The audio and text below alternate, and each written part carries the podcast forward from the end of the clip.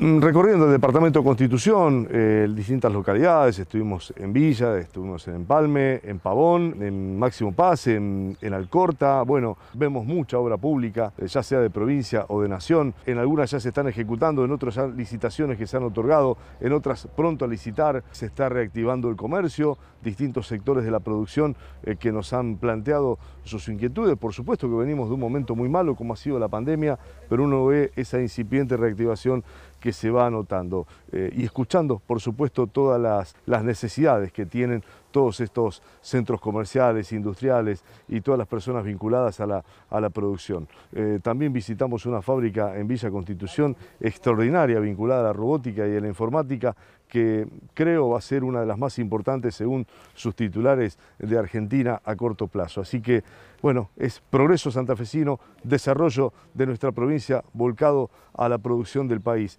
Ese es el modelo que representamos, ese es el modelo que queremos.